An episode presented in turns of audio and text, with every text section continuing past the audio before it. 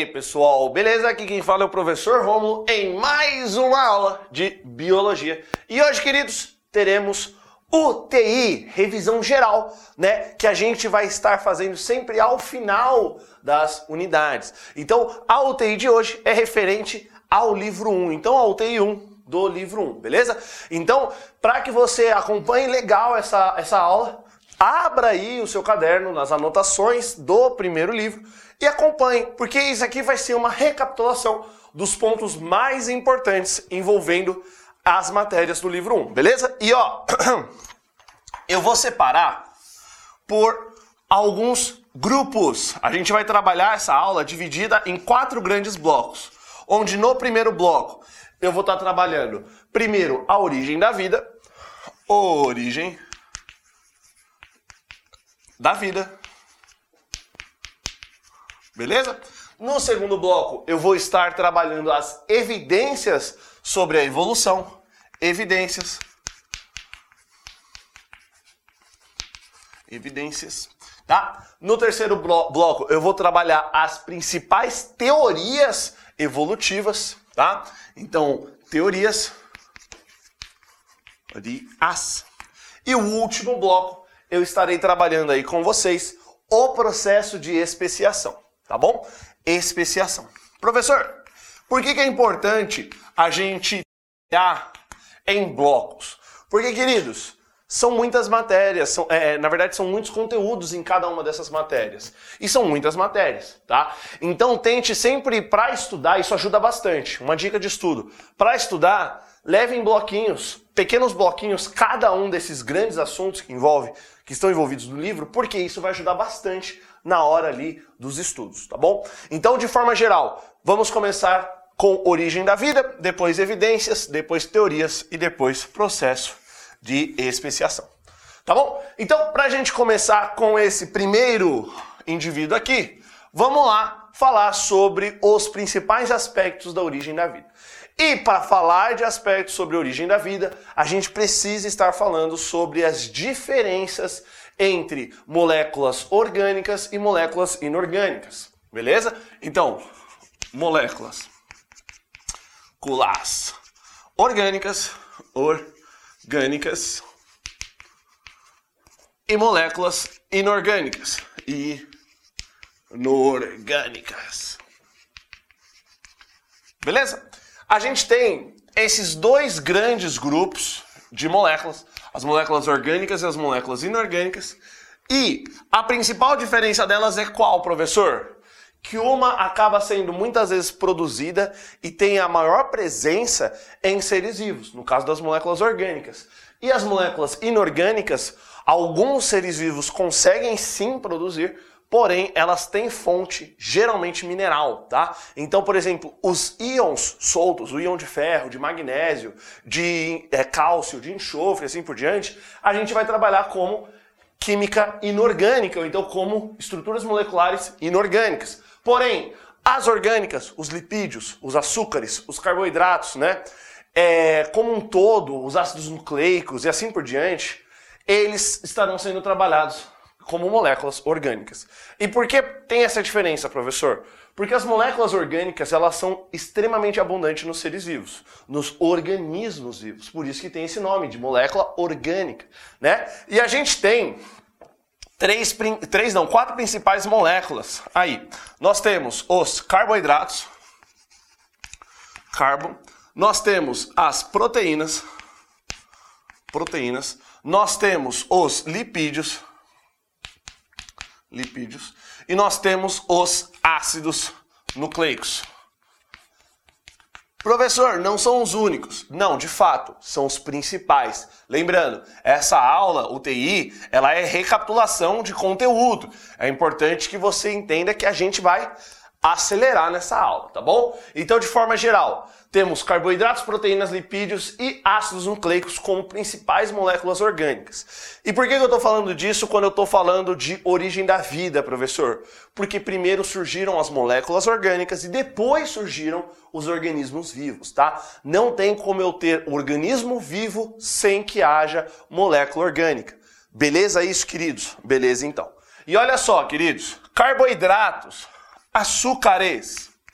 Lembra lá. Professor, eu lembro que você tinha comentado que os açúcares eles são fonte energética lá nas primeiras aulas. De fato, os carboidratos, também chamados de açúcares, açúcares, eles são vitais para energia, tá bom? Eles são vitais para energia. Lembra lá daquele exemplo? Quando você está numa festa infantil, o seu priminho, o seu irmãozinho pequenininho, começa a comer um monte de doce, blá, blá, blá, blá, blá, doce, doce, doce, doce. O que, que acontece? Aquele moleque já tá ali, ó, frenético, mordendo os beiços, tentando lamber a orelha. Por quê? Porque aquele moleque tá com muita energia. Açúcar, carboidrato, principal função, energia. Beleza isso? Beleza então. Então é sempre bom a gente anotar. Principal função, principal função, energia energia. E professor, eu lembro que você tinha comentado de uma molécula muito importante. Sim, qual é uma das moléculas mais importantes da sua vida, além da água, é claro? Carboidrato importante para todos os seres vivos do planeta Terra é o açúcar, a glicose, o C6H12O6, beleza? Então isso daí tem que estar tá muito evidente na nossa cabecinha. Uma das moléculas mais importantes de toda a vida é o açúcar. Não à toa que esse açúcar é produzido durante os processos fotossintéticos, tá bom? Então, C6H12O6. Vamos já explorar um pouco essa molécula. Olha só. Pessoal, C6H12O6, a glicose, ela é produzida pela fotossíntese. Ela é produzida pela fotossíntese. E qual que é o processo da fotossíntese, queridos? O processo da fotossíntese, a planta vai lá, retira dióxido de carbono da atmosfera, retira água do subsolo, pega alguns íons ali, outro ali, para facilitar esse processo. Porém, mais importante também é o que? É a obtenção de luz solar, tá? Então, olha só. CC, CO2, dióxido de carbono, mais H2O, que é a água, mais energia. Energia na forma luminosa. E isso daqui vai gerar uma reação que vai gerar C6H12O6 mais oxigênio, que é gerado como subproduto, tá? O foco das plantas não é o oxigênio, é o dióxido, é, é a molécula de glicose. Porém, ele acaba soltando como subproduto o oxigênio também, que é utilizado durante o processo inverso, que também a gente chama de respiração celular, beleza? Então a gente, quando fala do processo inverso, do consumo de, de é, moléculas de glicose e oxigênio, a gente vai chamar de respiração celular. Beleza? Agora, quando eu tenho o consumo de dióxido de carbono, o consumo de molécula de água e energia luminosa, eu vou ter o processo de fotossíntese. Beleza? Então, por que, que eu estou falando disso tudo? Porque isso daí a gente já viu, né? A gente vai ver ainda mais em ecologia e lá na frente em botânica. Mas, de forma geral, uma das moléculas mais importantes aí que você vai ter no seu corpinho lindo, maravilhoso, pertencente aos carboidratos, pertencente aos açúcares, é essa daqui, a famosa, a digníssima glicose, tá bom? É claro que essa equação ela não está balanceada. Professor, balanceia aí, por favor. Tô balanceando. Olha eu balangando aqui, balanguei, balanguei. Pronto. Balanceado, tá bom? Mas de forma geral, glicose é a molécula mais importante da vida de vocês. Anota isso aí. Glicose, dois pontinhos, C6H12O6. Essa reação você não pode esquecer. Cuidado! Todo ano cai isso no seu vestibular. Todo ano. Eu aposto o braço do seu amiguinho aí do lado. Professor, não tem amiguinho aí do lado. Sempre tem um amiguinho aí do lado. Eu aposto esse braço que vai cair fotossíntese na, no Enem, nos vestibulares como um todo esse ano. Beleza? Beleza, professor! Olha só. Depois nós temos as proteínas. As proteínas que são formadas principalmente de aminoácidos. Aminoácidos. Ah, professor, ligações peptídicas, não é mesmo? É mesmo. Vários aminoácidos, quando postos em uma organização, a gente vai ter aí uma macromolécula sendo formada chamada proteína. E a proteína ela tem diversas funções. Principais funções, professor, principais funções, a gente vai ter função estrutural, estrutural, e nós temos função enzimática, enzimática, beleza?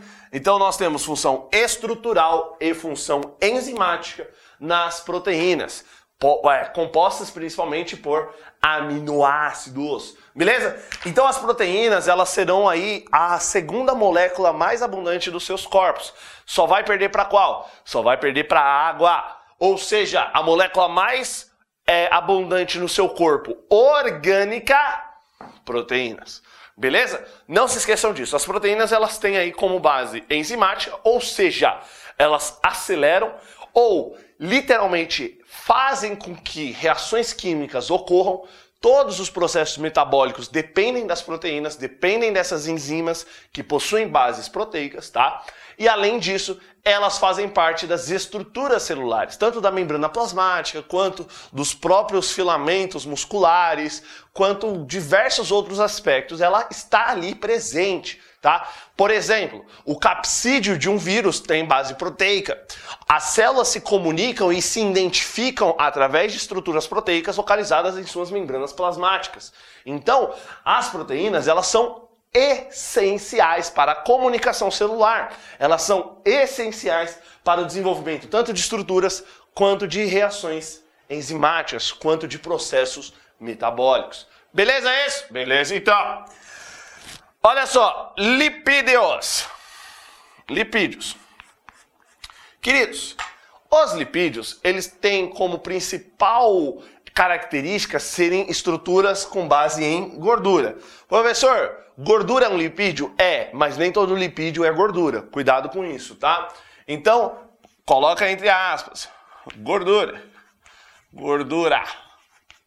Tá? E os lipídios, eles têm como principal função função energética. Isso é um ponto muito importante. As nossas reservas energéticas são realizadas através de tecidos lipídicos, tecidos adiposos, né? Os famosos adipócitos, né? Cito, célula adipos, gordura, tá? Então, adipócitos são as células que produzem umas bolsas cheias de gordura por onde a gente vai estar tá armazenando tecido é, lipídico, a gente vai estar tá armazenando energia em sua estrutura mais básica, tá? Então, olha só, os lipídios, eles têm como principal função função de reserva. Tá? Então, como principal função energética, reserva energética. Reserva energética. Professor, só reserva energética? Lógico que não. Não é só reserva energética, mas como principal função, reserva energética.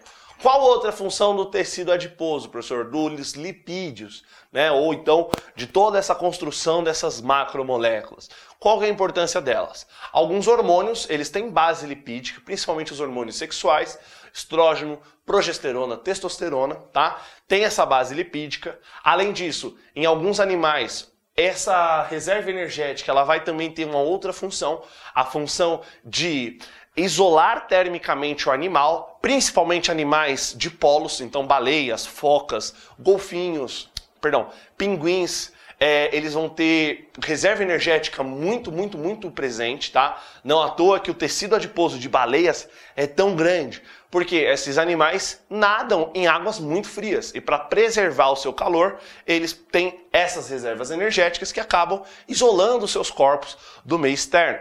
É muito comum você ver isso acontecendo com pessoas mais gordinhas, tipo eu. Eu sinto muito calor mesmo estando frio. Por quê? Eu tenho reserva energética, eu tenho tecido adiposo e esse tecido adiposo ele reserva o meu calor para mim mesmo. Ele impede que eu perca calor para o ambiente. Vocês provavelmente já tiveram isso ou terão isso em física quando a gente falar de termodinâmica, tá bom? Mas de forma geral, os lipídios eles têm como base aí é, servirem para reserva energética. Não à toa que um grama de gordura, um grama de um fio de óleo, por exemplo, ele tem muito mais valor energético do que um grama de açúcar puro. Por quê? Porque as estruturas moleculares conseguem preservar muito mais energia, porém o seu corpo ele dá preferência a carboidratos porque eles são mais fáceis de serem oxidados, tá? Olha aqui, ó, ocorrendo a oxidação de um carboidrato, tá? Então, a gente tem que ver isso também. A facilidade de oxidar, a facilidade de obter a energia. Há facilidade no carboidrato? Há tanta facilidade que o meu corpo sempre vai preferir ele. Porém, quando eu já acabo com as minhas reservas energéticas ou com os carboidratos disponíveis em meu corpo, eu começo a mobilizar o meu tecido adiposo, eu começo a, mobilizar os lipídios e convertê-los para serem aproveitados durante os processos de respiração celular, tá bom? Então, é muito interessante isso, inclusive a gente consegue fazer um paralelo, por exemplo, com esportes. Quando você pratica esporte, é muito comum os personal falar o quê? Faça aí exercício pelo menos 20, 30 minutos de exercício para que você queimar todo esse açúcar disponível no seu sangue e começar a mobilizar é, células lipídicas, né, ou adipócitos, células que possuam gordura, que sirvam para reserva energética em seus corpos. Aí quando você começar a mobilizar, você vai estar começando a queimar gordura. Mas é muito difícil fazer isso porque eu preciso que meu fígado converta essas gorduras em carboidratos para que as minhas células consigam aproveitar esses carboidratos em suas mitocôndrias, oxidando-as e obtendo a energia que eu tanto quero, tá bom? De forma geral, por último e não menos importante, ácidos nucleicos. Os ácidos nucleicos, pessoal, eu vou ter como principais indivíduos o DNA e o RNA. Beleza? O DNA e o RNA. E eles são importantíssimos. Eles que contêm a informação de todos os seres vivos. É no seu material genético que você vai ter características como cor de olhos, cor da pele, tipo de cabelo, altura, propensão a certas doenças. Alguns estudos estão demonstrando que até humor pode ser estabelecido com base genética. Então, isso tudo está escrito aonde? Isso tudo está armazenado aonde? No meu DNA, tá bom? O RNA é uma macromolécula também, porém utilizada para a síntese proteica. Não se esqueçam da síntese proteica, que ela é bem importante, tá? E olha só, eu tenho como principal função o que, professor? Deixa eu colocar aqui. Principal função escrever, né, conter, conter o código genético. Genético. Ge... Beleza? Conter o código genético. Tá? Então olha só, queridos.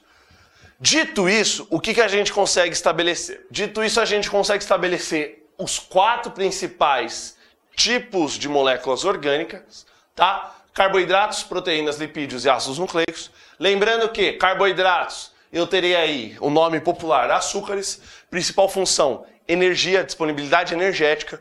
A gente sabe que a gente tem as glicoproteínas que também servem como comunicação e assim por diante, mas como principal função energia, tá? Disponibilizar energia para o corpo. Proteínas.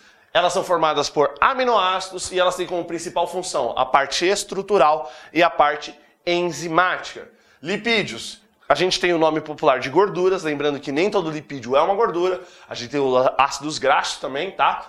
E principal função, reserva energética. Reserva energética e não energia disponível em si. Além disso, a gente sabe também que os lipídios eles fazem parte da bicamada fosfolipídica, né? Da membrana plasmática que envolve as células, tá bom? E por último, ácidos nucleicos, DNA e RNA, beleza? Então, essa macromolécula vital para a vida que a gente vai estar discutindo, principalmente quando a gente estiver falando de evolução, logo logo, tá bom? E é, a principal função delas é conter o material genético. Professor, você falou de tudo isso, mas para falar de origem da vida. É, por quê? Sem essas moléculas, a gente não tem a vida como a gente conhece. E essa vida, ela precisa dessas moléculas porque elas são básicas para todos os seres vivos. Beleza? Beleza, então. Tá? Então, quando a gente está falando de origem da vida, a gente tem que lembrar que existem uma série de é, teorias mais aceitas atualmente. E essas teorias elas tendem a se atualizar com o tempo, se preencher de novas evidências ou muitas vezes cair por terra e serem aí trabalhadas novas teorias. A origem da vida é um assunto muito polêmico, muito delicado. Então é importante que a gente lembre que quando a gente está falando de origem da vida na biologia, a gente sempre está buscando as evidências mais é, fortes, as teorias mais é, embasadas, mais evidenciadas, beleza? Beleza, então. Então, olha só, sobre a origem da vida, a gente tem que lembrar sobre, primeiro, o planeta primitivo. Planeta primitivo. Pri... Beleza? A gente tem aí o surgimento do planeta Terra muito posterior ao próprio Big Bang, tá? Mas conforme o sistema solar foi se formando, primeiro, né, aquela grande nebulosa foi se condensando, foi se condensando e gerou o nosso queridíssimo Sol, a gente teve também a mobilização devido à força gravitacional exercida por esse astro dos corpos que envolvem o Sol, que estão girando em torno do Sol, é, sendo acumulados e sendo formados. Então, a gente tem a formação dos planetas gasosos e dos planetas rochosos. O planeta Terra é um planeta rochoso, feito de rochas. Então, uma série de é, rochas foram se acumulando, foram sendo aglutinadas em um ponto e deram origem ao nosso queridíssimo planeta Terra, numa posição ideal, nem tão próximo do Sol, nem tão distante do Sol, capaz de sustentar a vida. E olha só que interessante, queridos. Esse planeta primitivo, jovem, esse planeta Terra é, é, recém-nascido, era um ambiente muito hostil. Era um ambiente onde a gente, no início, tinha apenas magma. Magma. Conforme esse planeta foi resfriando, esse, esse magma ele foi se solidificando e a água que estava em estrutura de gás, ela passou a se tornar líquida. E preenchendo esse meu planeta, a gente tem o surgimento dos grandes oceanos aí desse planeta novo, desse planeta Terra primitivo. Beleza? Só que olha só, atividade vulcânica, atividade é, é, de placas tectônicas era muito intensa ainda no planeta. O planeta ainda não estava acomodado 100%. Ele ainda era muito agressivo. Então, as atividades vulcânicas, elas liberavam cargas de átomos, cargas de carbono, cargas de uma série de íons na atmosfera numa quantidade absurda. Vocês provavelmente viram a notícia das erupções que a gente teve esse ano, né? É algo assustador. Porém, na Terra primitiva, nesse planeta primitivo, as erupções eram muito mais violentas, muito mais constantes. Então imagina quantas reações químicas não ocorriam, né? Eu tenho magma sendo expelido numa velocidade absurda, numa temperatura violentíssima, sendo sujeito a pressões colossais e entrando em contato com águas muito frias, onde o resfriamento rápido desse magma re, é, rearranjava as estruturas atômicas, a certo ponto que as estruturas inorgânicas, elas se rearranjavam e geravam estruturas orgânicas. Então é importante que a gente lembre que esse planeta primitivo, apesar de ser um ambiente muito hostil, ele foi essencial para o surgimento das primeiras moléculas orgânicas. E surgindo as primeiras moléculas orgânicas, a gente tem essas moléculas se rearranjando, essas moléculas se organizando e essas moléculas gerando aos poucos estruturas cada vez mais complexas e, né, milhares de anos posteriormente, gerando as primeiras células. Tá? Porque basicamente, o que é uma célula, queridos? A gente tem que lembrar que uma célula ela é basicamente um bolsão, né, onde a gente tem a membrana plasmática, a membrana plasmática formada de lipídios, a gente tem ali o material genético, que vai ser formado principalmente de ácidos nucleicos, tá? E a gente tem as estruturas proteicas que ficam aqui em volta desse material genético, tá? Então, vocês reparem, a organização dessas estruturas moleculares gerou as primeiras células, células primitivas, células procariontes. Tá, então é importante a gente salientar que as primeiras células, primeiras células, elas eram procariontes. Procário. Tá bom? Nossa, ficou feia essas setinhas, né? Mas as primeiras células, elas eram procariontes. Lembrando, eu tenho os indivíduos procariontes e os indivíduos eucariontes. Então, os indivíduos procariontes, ausência de um núcleo organizado, né? uma fita de DNA simples, eles não possuíam organelas celulares complexas. Então, essa origem da vida, ela se baseia numa vida simples, microbiana, reino monera. Querem saber mais, queridos? Procurem bastante sobre arqueobactérias. É uma coisa muito interessante, pena que não dá tempo de falar aqui, mas é algo muito, muito essencial para a vida de vocês, porque é algo curioso, é algo divino, é algo que vocês compartilham parentesco. Então fica a dica, tá bom? Mas de forma geral, esse planeta primitivo, graças a essa altíssima atividade, ele gerou as primeiras células que foram rearranjos moleculares de estruturas moleculares que surgiram também por conta desse caos todo aí. Descargas, imagina, descargas elétricas acontecendo a todo momento porque os vulcões liberavam quantidades absurdas de metais nessa atmosfera, gerando os diferenciais de potencial e as descargas elétricas ocorrendo e estimulando os átomos a se desligarem se religarem. Putz, uma doideira! É muito legal, é muito legal, tá? Então, estudem isso, recapitulem isso, porque isso é importante, mas não só porque é importante, porque é legal pra caramba, cara. Tá bom? Então, eu vou apagar isso aqui e a gente vai pro segundo bloco da aula. Então, bora lá, queridos. Bom, então, pessoal, evidências evolutivas e as principais teorias que envolvem a evolução. É importante a gente falar desses dois blocos juntos, porque as principais teorias baseiam-se nas evidências evolutivas, tá? Então, olha só que interessante. Quando a gente está falando das principais teorias, a primeira coisa que você tem que lembrar é que existem duas principais. A teoria lamarquista, de Lamarck, Lamarck, e a teoria darwinista, do menino queridíssimo Darwin. Darwin. Beleza? E ó, é sempre bom é, a gente lembrar do que cada um disse.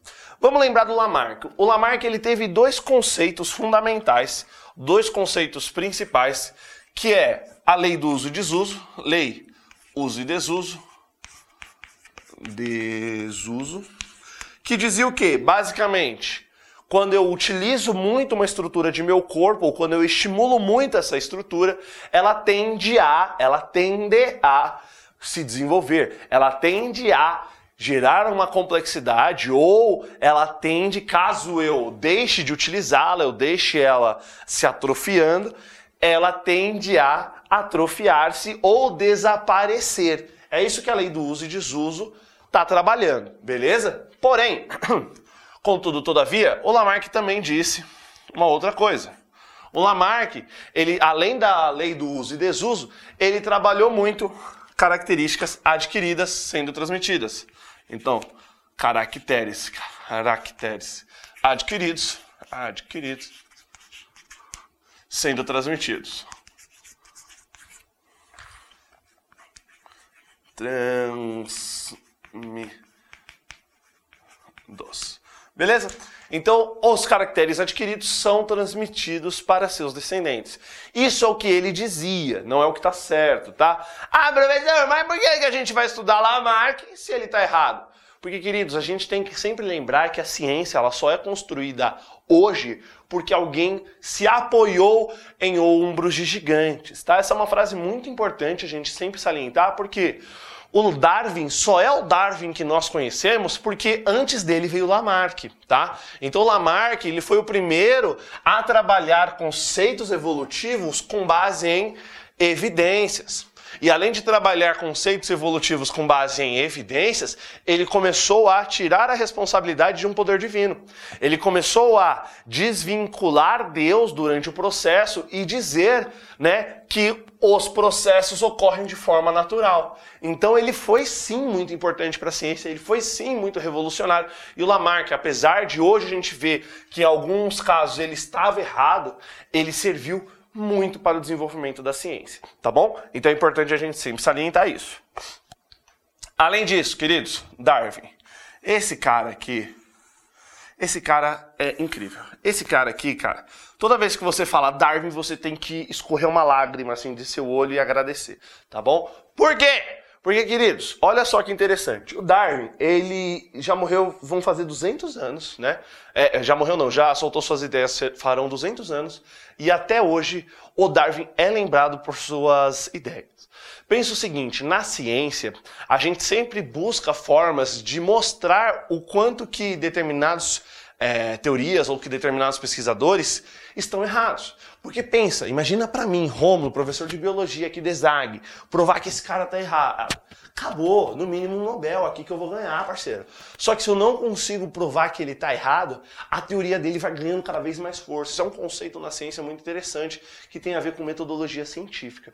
Então, quando a gente não consegue provar que uma teoria tá errada, ela se torna mais certa, ela se torna mais correta, pois se eu não consigo provar que aquela teoria está errada, logo isso que eu tentei utilizar para provar, para demonstrar que essa teoria está errada, ela acaba se anexando à principal teoria e fortalecendo-a. Olha que incrível, cara, tá? Então, olha só que interessante. Quando a gente está falando de Darwin, a gente está falando primeiramente de um conceito fundamental, de um conceito maravilhoso, de um conceito mais assim espetacular do mundo, que é a seleção natural.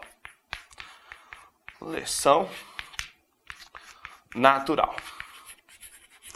E para falar de seleção natural, é importante a gente falar da é, história que o Darwin tem, né? O Darwin ele era um inglês aristocrata, sim, burguês, sim, que vivia na Inglaterra lá no século XVIII e que não sabia direito o que ia fazer da vida. Ele entrou na faculdade de medicina, ironicamente, né? Entrou na faculdade de medicina, não curtiu o PAPS dele, chegou e falou assim: pô, você vai cursar medicina assim, que o bagulho é doido mesmo. E ele não curtiu. Ele falou assim: pai, eu vou dar um rolê pela, pelo planeta Terra. Daí o, o PAPS dele falou: não, demorou, tamo junto, vai lá dar um rolê.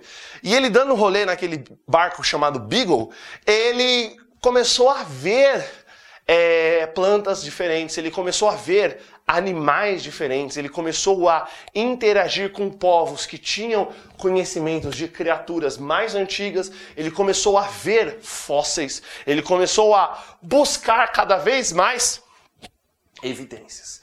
E numa época onde não existia código genético, não que não existia, onde não era descoberto, não foi descoberto código genético. Código genético, DNA, ele só foi descoberto e exemplificado e demonstrado lá na década de 60 o genoma humano só foi sequenciado ali na, é, é, é, é, nos anos 2000. Então, o Darwin, sem esses conhecimentos, sem esses equipamentos, através de observação de evidências é, palpáveis, de evidências é, em fósseis, de evidências em é, experimentações, de evidências em análise taxonômica, de evidências em análises embrionárias e comparações embrionárias, ele começou a elaborar o processo de seleção natural. Ele começou a teorizar a seleção natural. E isso, queridos, meu Deus, é maravilhoso. Cara, olha só que interessante a seleção natural. Deixa eu colocar aqui nessa lousa. A seleção natural, ela gira em torno do que, professor? O ambiente, ambiente, seleciona, seleciona os indivíduos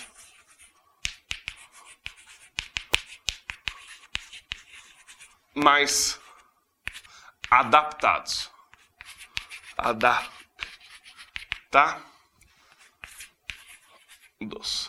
Professor, os indivíduos mais evoluídos toma um tapa na cara aí se você falou isso, tá? Não, não é indivíduo mais evoluído.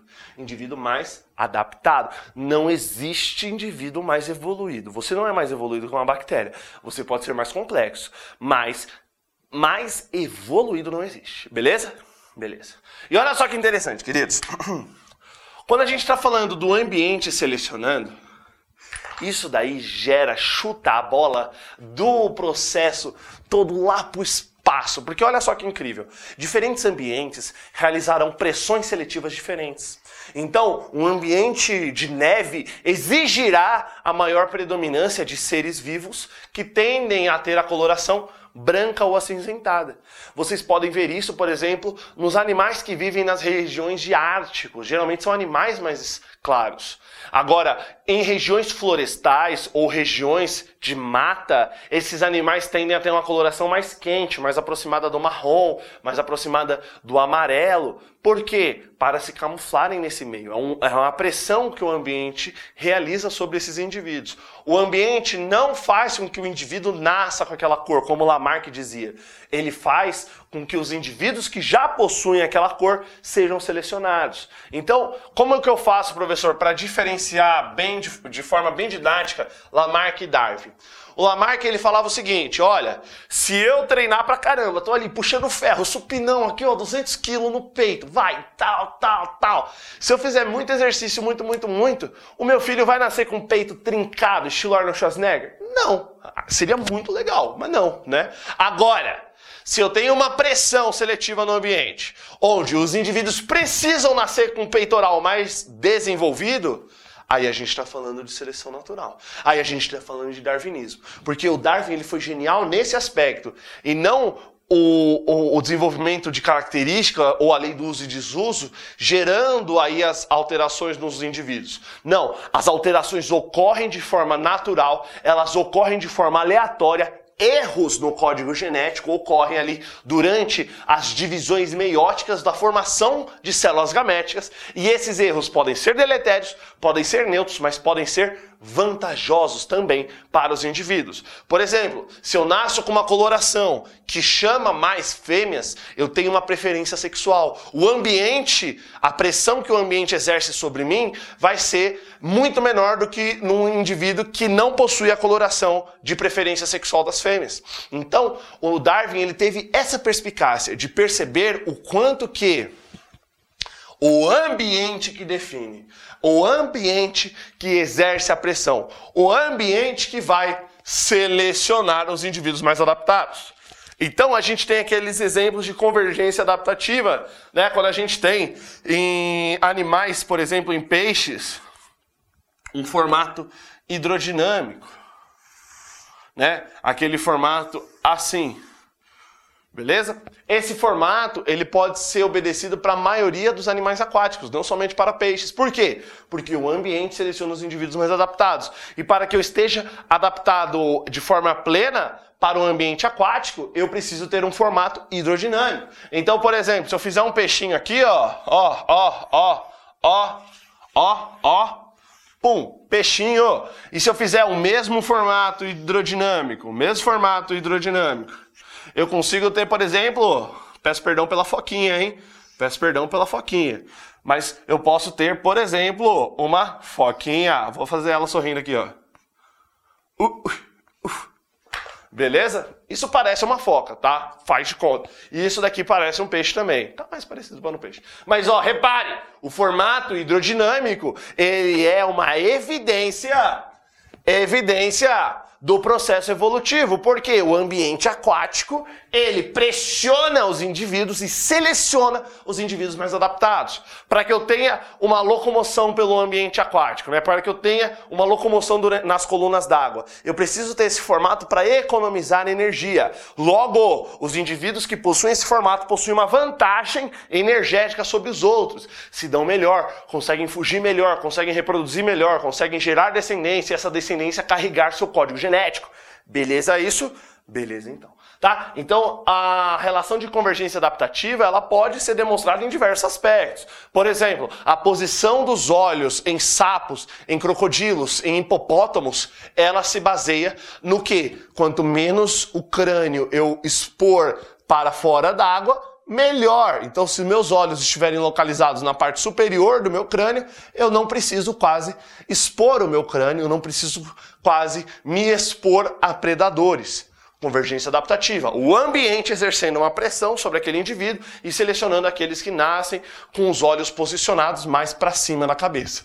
E esse processo é gradual, pessoal. Gradual tá? Então não é algo que ocorre do dia para noite. Tem que tomar muito cuidado com isso, tá? Beleza então, beleza então. Tá bom? E a gente tem como principais evidências evolutivas, como eu já disse, as análises taxonômicas, seja de é, homologia, né? Então, por exemplo, se eu pego membros de animais e coloco eles para comparar, se eu tenho os mesmos ossos num membro superior de um macaco, no membro superior de um humano, nos membros de um cavalo e nos membros superiores de um morcego, quer dizer que esses animais todos compartilham uma ancestralidade, compartilham um, uma origem comum, compartilham aí uma evidência do processo evolutivo? Sim pois eles todos compartilham um ancestral em comum que passou por diferentes processos de é, é, seleção natural e passou aí por diversos processos adaptativos, tá? Então é interessante a gente lembrar desse aspecto também, tá bom? Então de forma geral nós temos isso. É claro que, para que você vá mais a fundo, para que você estude melhor esse assunto, revisa lá na nossa aula de processo evolutivo. Eu estou salientando aqui os principais pontos de cada um desses temas. Beleza? Beleza então. Então de evidências evolutivas a gente também tem, além de taxonomia, a gente tem análises genéticas. Não sei se vocês sabem, mas nós temos 98,5% de semelhança com bonobos, com chimpanzés, tá? Então, pô, professor, eu sou 98,5% semelhante a um chimpanzé? Opa, lógico que é. Você tem a mesma quantidade de pelos que um macaco. É mais evidente, é claro, no Tony Ramos, mas você tem a mesma quantidade de pelos que um macaco. Pô, professor, como assim? É, só que os seus pelos são mais finos. Só isso. Se você reparar contra a luz, sua testa, seu pescoço, o topo das suas bochechas tem pelos. Porém, eles são muito mais finos que o de um macaco. Tá bom? Além disso, a gente é mamífero, macaco também é mamífero. Vocês têm uma relação de sociedade muito parecida com macacos, que, é, com o que macacos possuem. A gente tem um reflexo, assim que a gente nasce, de fechar a mão quando a gente coloca o dedinho ali na palma da mão do recém-nascido. Vocês já devem ter feito isso ou visto isso. A pessoa colocar o dedo na mão do recém-nascido e o recém-nascido fechar a mão. Por que, que ele faz isso? É porque ele te ama? Não, não é porque ele te ama. É um ato reflexo. Imagina um macaco nascendo no, no topo de uma árvore. Ele tem que ter esse reflexo de fechar a mãozinha para não cair dos pelos da fêmea. Então, isso a gente carrega. Expressão facial, você mostra seus dentes, você sorri, você gargalha coisa de primata. Só primata gargalha. Você já viu tubarão dando risada? Você já viu cachorro dando risada? Não. Cachorro, ele mostra os dentes, mas é uma reação de ansiedade que a gente humaniza, tá? Agora, gargalhada, risada, somente primatas. Então, olha só quantas evidências do processo evolutivo. E o Darwin ele foi muito atacado por isso. Ele, quando ele soltou a, o livro Origem das Espécies, nossa senhora, só faltava descascar o cara, parceiro. Porque foi doideira. Porém, até hoje esse cara é enaltecido devido à genialidade da constatação dos fatos que ele conseguiu analisar, conseguiu buscar em cima ainda de muita coisa que nem existia na época e conseguiu escrever aquele livro maravilhoso que eu recomendo a leitura, é extremamente importante, Origem das Espécies de Charles Darwin. Beleza, é isso, queridos? Beleza, então. Então eu vou apagar essa lousa, vou terminar com o último bloco, com o bloco de especiação e a gente já encerra essa super revisão. Segura aí e bora lá. Bom, pessoal, então agora a gente vai terminar esse bloco, esse super bloco de revisão, falando dos processos de especiação. Eu gosto bastante, assim, vocês repararam que eu me empolgo bastante nessas aulas de evolução, de ecologia, porque é uma matéria de guinícia linda, maravilhosa, tá? Então, olha só, queridos, vamos falar um pouco sobre especiação. O que, que é especiação, professor? Especiação é o processo de surgimento de novas espécies. Professor, o que, que é especiação? Processo processo de surgimento,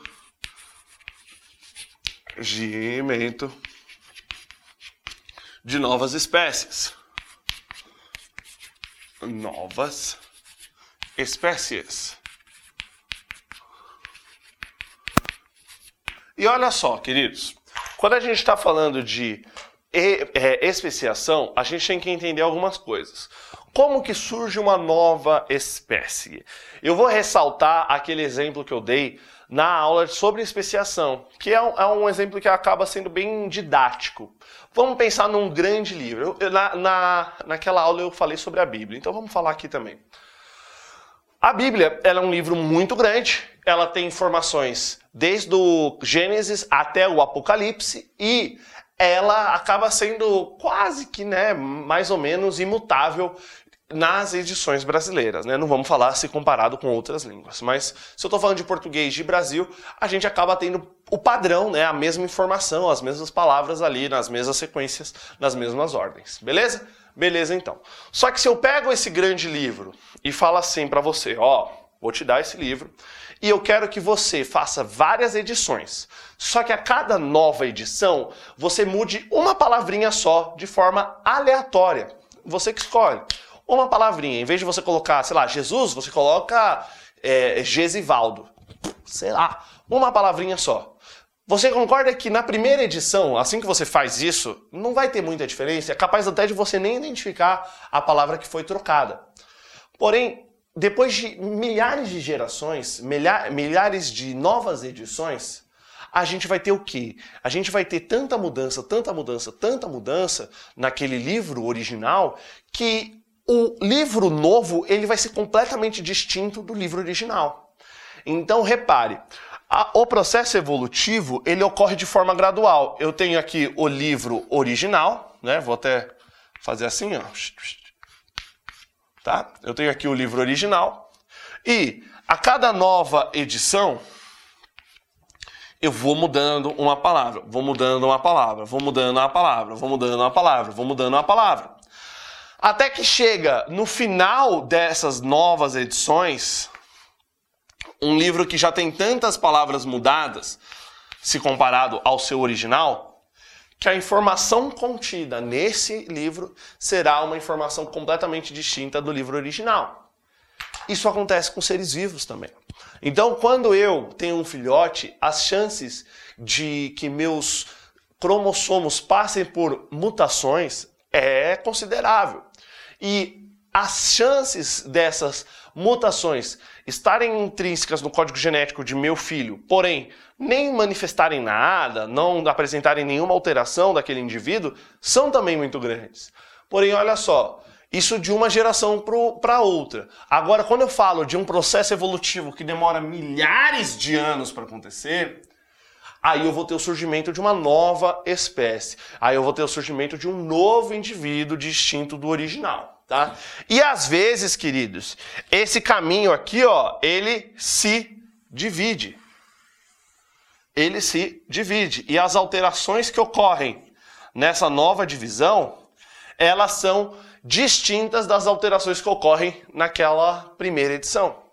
Como assim, professor? Às vezes, aqui no meio do caminho aconteceu alguma barreira.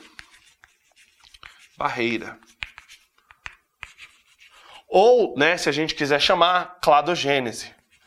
Cladogênese.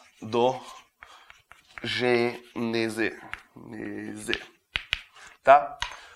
algum processo separou uma única população em duas novas populações.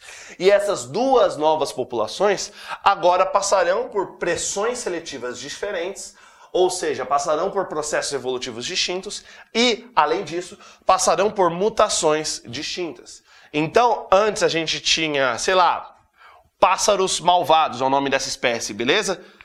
Pássaros malvados. Malvados. Beleza? Só que, como a gente teve o acúmulo de várias mutações, aqui no final desse ponto a gente vai ter o pássaros. Pássaros bonzinhos.